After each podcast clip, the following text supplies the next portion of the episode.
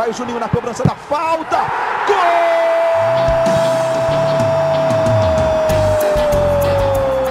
Está entrando no ar o podcast. Sabe de quem? Do Vasco! Do Vascão da Gama, do Gigante da Colina. É o GE Vasco.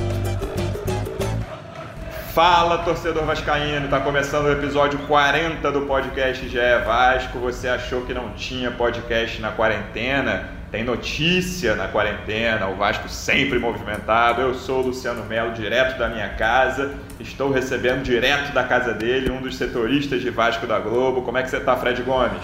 Fala, Lulu, beleza? Agora com um treinador novo, né? Vamos falar de início, né? Que tava engraçado, porque a gente chegou a gravar um podcast sem treinador e aí o podcast foi embora, não foi ao ar, graças a Deus a gente não publicou. Podemos publicar um atualizado com informações de treinador, novo coordenador. Qual é, qual, qual é o nome do cargo do Lopes? Já me diz isso? Coordenador técnico. Coordenador técnico. Já temos novidades no Vasco então, Fred? E temos novidade. E, e, Lu, assim, sinceramente, que bom que você abriu assim, porque era a maneira que eu queria mesmo, mas não sabia se ia gostar desse jeito. A gente falar desse podcast que a gente gravou, porque eu queria resgatar uma coisa que você falou na nossa primeira gravação, que para mim explica a contratação do Ramon. Contratação esta que eu aprovo. Tudo bem uhum. que eu não tenho know-how para aprovar isso, mas eu assino embaixo é a questão dos caras conhecerem o Vasco. Foi que você falou que o, o Vascaíno tem. O clube em si tem se preocupado muito em ter pessoas que conhecem o Vasco. O Ramon jogou três vezes no Vasco. O Lopes eu já levantei o currículo dele, mas não sei quantas vezes ele já treinou o Vasco, mas é super campeão no Vasco. Então acho que foi isso. Foram umas escolhas bem pautadas no conhecimento que ambos têm do clube e acho que o Vasco foi bem, principalmente em relação à questão econômica e tudo mais, mas aí eu deixo para você desenvolver. O Ramon é um cara que não treinou um grande clube ainda, ou acho que o maior clube que ele treinou até hoje foi o Joinville, que não quer dizer muita coisa, passou também por Anápolis, Guarani e Tombense, estava como auxiliar da comissão permanente do Vasco, e é um cara que tem bastante entrada no grupo, né, Fred? A gente, o Vasco passou recentemente por alguns altos e baixos nessa relação. O Valentim, no início de 2019, era uma, era uma questão problemática, ele com o grupo, não com todo mundo, mas tinha, havia alguns atritos ali. O Vanderlei assim, se adaptou ao grupo perfeitamente, o grupo se adaptou perfeitamente a ele. O Abel, apesar de não haver problemas, não conseguiu dar liga na relação. Você via que era uma coisa mais distante que o Luxemburgo. E me parece também, além dessa questão do conhecimento do clube que você citou, essa é uma tentativa de juntar, puxar de novo o, o elenco para perto do treinador, o treinador para perto do elenco, né?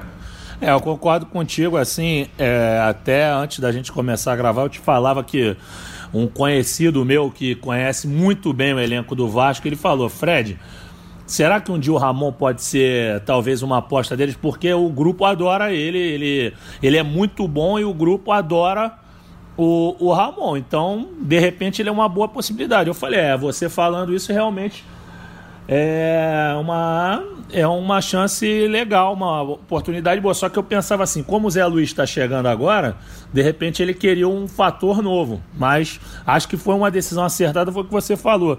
Você ter um cara atualizado que deu grupo, oh, perdão, deu grupo não, deu treino para grupos que ficava parte constantemente. O Abel, nesse ano, assim, algumas vezes o Abel assistiu aos treinamentos de um container que tem lá no CT da Almirante. Uhum. Ele ficava lá em cima com o Mazuco, não lembro se foi mais de uma vez, se foi uma apenas ou mais de algum, mais de uma, duas, três vezes que eles assistiram dali. E o Ramon conduzia a equipe mais jovem, entendeu? Principalmente aqueles meninos que subiram do, da Copa São Paulo e o cara realmente já conhecia muito bem o elenco, e não apenas os garotos, porque no ano passado, até a gente estava conversando aqui sobre o material que a gente vai produzir sobre Ramon para amanhã no site. E de fato ele, ele treinava essa equipe que o, que o Luxemburgo não usava, e outros treinadores, como você falou, o Valentim. Então ele conhece esse elenco como poucos, entendeu? Ele, ele tem participação importante no resgate de alguns atletas. O Ribamar era mesmo um atleta que não vinha sido utilizado por, pelo Luxemburgo, e o Ramon teve papel fundamental no retorno. O Felipe Costa, que era setorista do Vasco, nos lembrou desse fato, entendeu? É, quando ele voltou a usar o. Quando o Luxemburgo voltou a usar o Ribamar, se eu não me engano, foi contra o Bahia em São Januário, até uma derrota do Vasco. Hum. que ele, o Ribamar entrou e o Luxemburgo deixou muito claro antes e depois do jogo que o, o Ribamar não era nem relacionado, estava treinando à parte. Foi o Ramon que chamou a atenção: ó, Ribamar está treinando bem. Eu não sei se isso, sinceramente, é um bom ou mau sinal para a torcida do Vasco sobre o Ribamar, que não chega a ser um jogador muito querido pela torcida, como você já percebeu. Sim, sim, não, mas é, realmente ele, ele teve essa importância, assim, o, o Ribamar ele dá uma declaração justamente depois de um dos gols marcados por ele no ano passado sob o comando Acho do que foi contra Chapeco, se eu não me engano é contra Chapecoense é lá. Esse jogo mesmo, que o Ribamar foi até lá na nossa redação, lá no, no Sport TV, e nessa entrevista feita pelo Felipe Costa, ele fala: Eu não estava tão bem no início do ano e acabei afastado, mas continuei trabalhando. Nunca fiquei desmotivado e sempre cheguei no treinamento buscando melhorar. Pensava na minha carreira e na minha família. O Ramon me ajudou bastante. Ele fala do Ramon aqui. O Ramon me ajudou uhum. bastante, aprimorou minhas qualidades e sigo trabalhando para cada vez melhorar mais. Então ele dá esse crédito ao Ramon, né? Sim, e o Ramon é um jogador que tem uma. Talvez ele seja pouco falado daquela geração de ouro do Vasco aí de 97 a 2000, mas ele é um cara muito importante. E além daqueles títulos ali dos quais ele participou, tem um ano também que me chama muita atenção e também é pouco citado, que é o de 2002, que o Vasco Jogou um demais. Muito, o Vasco tinha um time muito fraco, muito fraco. Se eu não me engano, eu vou até confirmar isso depois. Ele foi o terceiro melhor jogador da bola de prata do, é da revista Placar, o prêmio que entrega até hoje, só perdeu para Kaká e Robinho. Só isso, porque ficou na frente dele. Só esses dois jogadores, assim, ele fez o ano dele, ele praticamente salvou o Vasco do rebaixamento sozinho, assim, foi impressionante a, a temporada dele, o brasileiro dele em 2002. Sim, tem um clássico com o Flamengo que ele fez gol até de cabeça, ele fez os dois gols do do, do Vasco, foi 2 a 1 um, ele e o Pet arrebentaram com o jogo e ele realmente sobrou naquele ano num dos primeiros anos de derrocada do Vasco, o Vasco vinha numa fase então, maravilhosa e ele se destacou né, nesse momento de, de declínio do Vasco. Na minha opinião, o Vasco acaba o ano de ouro, apesar de o ano, né, a época de ouro do Vasco, apesar de já, já ter um ano e pouco sem ganhar nada, mas o meio de 2002 para mim é a marca, é a quebra do time que, enfim, que era um time que brigava por títulos por um time que vai brigar lá embaixo, como foi quase na década inteira. Porque no meio do ano saem Romário, Felipe, Euler e Léo Moura o Léo Moura tinha, acabado, tinha começado muito bem. O 2002 foi aquele ano do Rio São Paulo grande, o Rio São Paulo gordo. Sim, era quase pontos corridos. Né? Exatamente. E esses quatro jogadores saíram e o Vasco foi fazer uma. Enfim, o Vasco só pegou jogador de time pequeno, cara. Eu tô até tentando achar uma lista aqui. Tinha o Ederson, tinha Luciano Viana, tinha Léo Guerra, muito jogador que veio de time pequeno, tinha coisa pior até. E aí o time era muito fraco, assim, um elenco muito ruim no brasileiro e o Ramon jogou uma enormidade, assim, foi impressionante o que o Ramon fez, aumentou ainda mais essa identificação dele com o clube. Ele jogava demais mesmo, assim, aquela bola parada dele, aquela, aquele pezinho direito ali era enjoado, ele jogava muito mesmo. Então a gente vai ver agora, e você falou, um outro nome que você falou de passagem que não chega a ser uma novidade, eu ia falar uma novidade nova, coisa horrível, uma coisa tão, uma novidade tão recente, é o Zé Luiz Moreira. O Zé Luiz Moreira está reassumindo a vice-presidência de futebol do Vasco, que é um cargo que ele já ocupou durante a gestão Eurico Miranda, e ele é um, é um cara que é conhecido para os mais novos, quem não sabe, ele é um cara que é dono de uma das maiores cooperativas de táxis do Rio, ele fazia, ele botava dinheiro no clube na época do Eurico, chegou até a entrar na justiça depois por causa de dívidas, ele tinha o apelido de Zé do Táxi, enfim. Sim. É, é um comando do, do, do futebol todo novo, né, Fred? Assim, não dá nem para dizer que está no meio, porque a temporada está parada mas iniciada a temporada, no momento interrompida, o Vasco faz uma mudança radical no comando do futebol, mas que na minha, na minha cabeça se fazia necessária essa mudança nesse momento.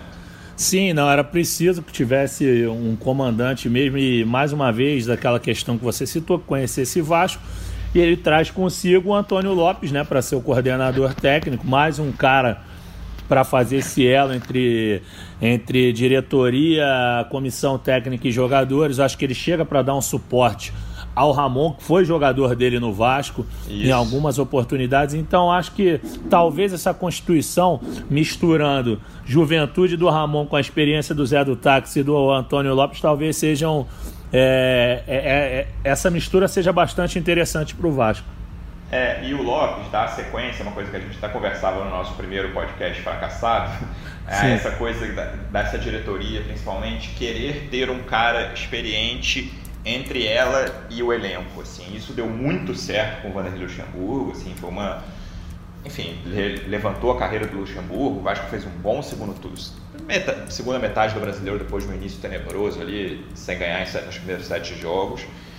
E aí me pareceu que a diretoria quis fazer a mesma uma aposta parecida com o Abel e claramente não deu certo. O Abel não funcionou, o elenco não funcionou, apesar de nem terem sido tantas mudanças assim, mas enfim, reforço, o, time, o clube se reforçou pouco. E aí né, a, aposta agora muda. O treinador, a aposta muda para um cara muito jovem, com um currículo muito pequeno ainda de treinador, mas mantém uma figura forte ali de ligação, que agora é o Lopes, que é o cara, muito provavelmente, o profissional do futebol que mais conhece o Vasco e volta para fazer esse elo. Exatamente, eu acho que assim ele, ele vai ser o cara para receber as pancadas e dar liberdade e tranquilidade para o Ramon executar as ideias dele. Acho que ele vai dar os pitacos, que é natural, um cara que conhece muito de futebol, já conquistou muita coisa e vai lembrar dos, conce dos conceitos que ele mesmo passou ao Ramon. Então acho que esse diálogo vai ser muito interessante para o Ramon, assim, porque ele vai ter não apenas um professor que qualquer treinador iniciante tem, que geralmente vai fazer um estágio, é, aí procura um treinador, como ele já fez em outros clubes, ele já fez estágio. Acho que ele vai estar com o professor da melhor fase da carreira dele. Então essa presença do Lopes ao lado dele acho que vai ser muito, muito produtiva para o Ramon. Fred, claro que está muito no início, mas eu queria saber o que, que você vislumbra nessa divisão de tarefas ali do departamento de futebol. Porque hoje você tem um vice-presidente de futebol, que foi um cargo que ficou vago durante um bom tempo no Vasco, o, o presidente Anticampo Campelo acumulava. Você tem o diretor de futebol que já está lá há um tempo, que é o André Mazuco, e segue no cargo dele. E agora você tem um coordenador técnico, o Antônio Lopes, muito experiente. O que, que você imagina que cada um vai fazer nessa divisão de tarefas aí da, da diretoria do Vasco no comando do futebol?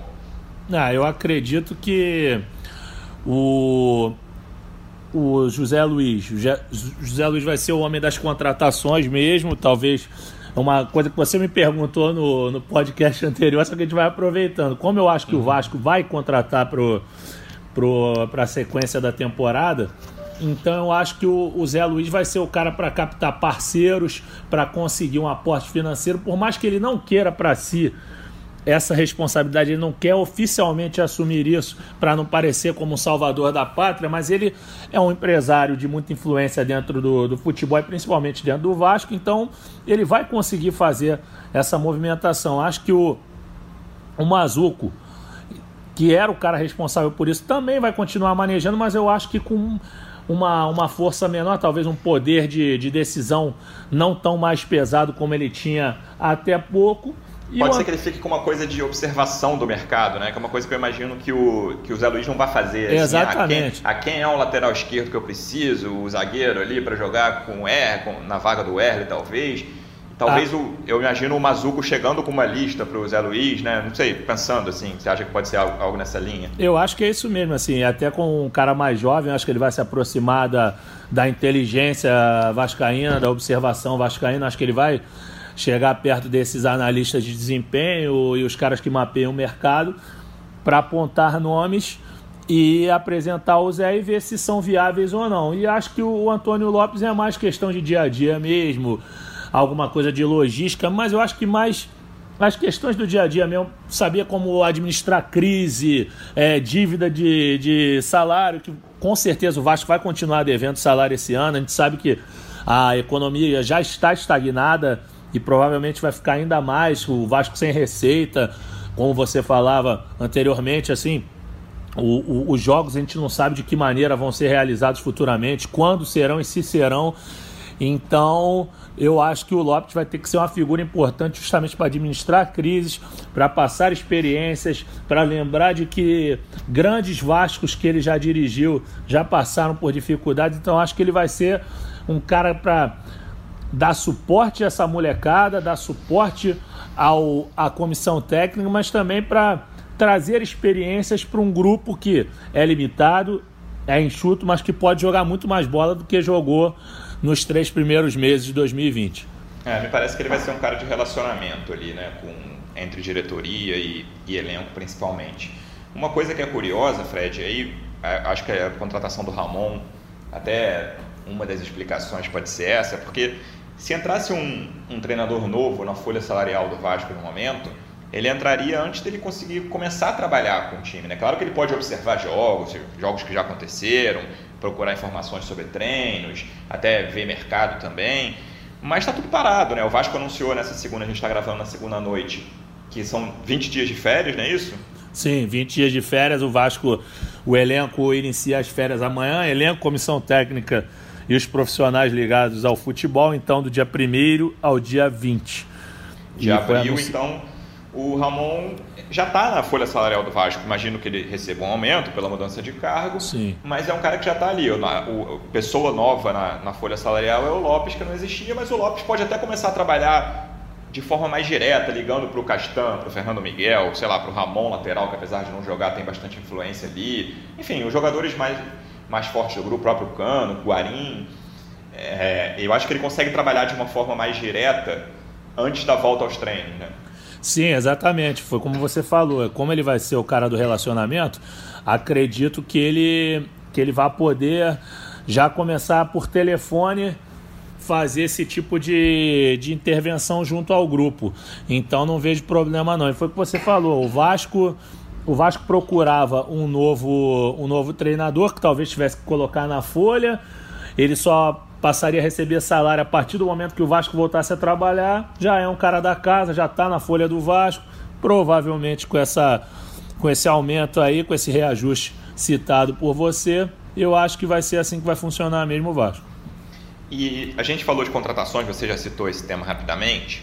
Me parece que Vasco só, só contratou o Cano e o Benítez até agora, renovou com o Guarim depois de uma certa novela. Me parece que o Vasco vai com mais vontade, não sei se dinheiro, porque dinheiro é um, é problema grave no Vasco, mas que o Vasco vai com mais vontade ao mercado nesse momento, porque o, o, discurso que acabou a temporada, depois do bom segundo turno, segunda metade de ano ali do Vasco no brasileiro, era: bom, temos uma base, vamos usar muito as divisões de base, os garotos estão jogando bem e com esse início tão ruim de Campeonato Carioca, um dos piores campeonatos do Vasco da história, um dos piores cariocas do Vasco na história, até o, a mensagem mudou, me parece, internamente. Claro que eles não vão falar isso né, explicitamente, falar, dar entrevistas falando isso, mas ele, me parece que a diretoria tem claro que precisa de mais reforços. Eu acho que ainda com o Abel, o Abel vinha com essa ideia de usar garotos mesmo e ele mesmo se viu forçado a abrir mão de Bruno Gomes, de Gabriel Peck. É, ele começou muito entusiasmado com o Juninho também, depois parou de utilizar. Então acho que eles viram que não dá para colocar na, nas costas de uma garotada promissora, de, de garotos bons, a responsabilidade de você segurar um ano complicadíssimo como esse do Vasco. O Vasco tem tudo para sofrer bastante esse ano. Eu sei que o Zé Luiz vai ao mercado com a influência dele, com possíveis parceiros, ele vai reforçar esse time. Mas o panorama que o Vascaíno tem agora é de dificuldade ainda, por mais que tenha um elenco que possa render muito mais do que rendeu enquanto o Abel era o treinador. Mas eu, eu concordo contigo integralmente. Não vai colocar. O Vasco não vai passar a responsa de aguentar 2020 para a molecada. Vai ter que trazer outros escudos dentro de campo para dividir essa responsabilidade com o Ramon, com o Lopes e outras figuras importantes do Vasco. É, e fica sem definição, a gente não sabe nem qual é o próximo jogo do Vasco, né? O Vasco jogaria contra o Macaé na, na próxima rodada da, da Taça Rio, o Vasco está numa situação muito complicada, quase eliminado. E o Vasco tem a, a, partida de volta contra o Goiás, perdeu em casa por 1 a 0 vai ao Serra Dourada, acho que é um confronto acessível ainda, apesar da péssima atuação do Vasco em casa. E o Vasco tem a Sul-Americana, né, que se classificou com sofrimento, enfim, mas está classificado e a, a, fora o início do brasileiro, que pode ser que, por exemplo, o Carioca seja cancelado, não acabe, ele acabe sem campeão, e o Vasco já volte com o brasileiro ainda. Tem isso, né? O Ramon não sabe contra quem ele vai estrear, muito menos quando. Exatamente, é isso que eu acho que freia muito o planejamento do Ramon é, e do departamento todo. Tem muita incerteza aí pro, pro Ramon e a diretoria administrar. Eu acho que a única coisa, a única mensagem que o Vasco dá com essa contratação é que, olha, nós pelo menos já estamos preparados para o que virá. Agora não sabemos o, o, o que vem pela frente. Agora nós temos a nossa estrutura aqui. Temos pessoas da casa, é, um treinador que conhece o elenco, o elenco gosta dele. É uma aposta? É uma aposta, mas dentro das inseguranças que 2020 vem apresentando, não só ao, ao Vasco, ao futebol, mas à sociedade como um todo, eu acho que o Vasco foi bastante prudente, não inventou moda agora. Porque eu acho que inventar não é só você trazer um, um treinador jovem que não tem história no clube, por exemplo, se apostasse no Thiago Largue. Mas eu também considero invenção você trazer um medalhão caríssimo agora. O Vasco na atual. Sem dinheiro. Com, se traz um Dorival Júnior da vida, por exemplo. é loucura, Cuca. cara. Loucura. É. Um Cuca, é isso aí é inventar. Então acho que o Vasco foi prudente. O Vasco foi bem e é torcer para dar certo essa opção. É, foi uma mudança de rumo no meio da temporada, sendo que não está havendo temporada no momento, né? Basicamente isso. Exatamente, é isso. Fred, meu amigo, muito obrigado por, por esse podcast na quarentena. A gente, o Vasco tem notícia, o Vasco sempre enfim, não vou nem falar, eu ia falar confusão, mas não é isso. O Vasco está sempre agitado, muita coisa acontece no Vasco, então de, de tédio você não morre, mesmo dentro de casa na quarentena. Muito Com obrigado, certeza. meu amigo. Vamos nos falar bastante aí. Uma honra, Lulu. Espero que a gente possa vir falar mesmo de, de coisas bacanas que, que o Vasco acerte as suas decisões e que a gente possa se encontrar pessoalmente logo, livre dessa pandemia maldita aí, que ninguém quer mais esse baixo astral, essas notícias tristes. A gente gosta de sorrir e ver a bola rolando em campo com a galera na arquibancada. Um grande abraço para você, conte comigo. Valeu, Fred. Um abraço, pessoal. Muito obrigado pela audiência. Fiquem em casa e até o próximo podcast na semana que vem. Tchau.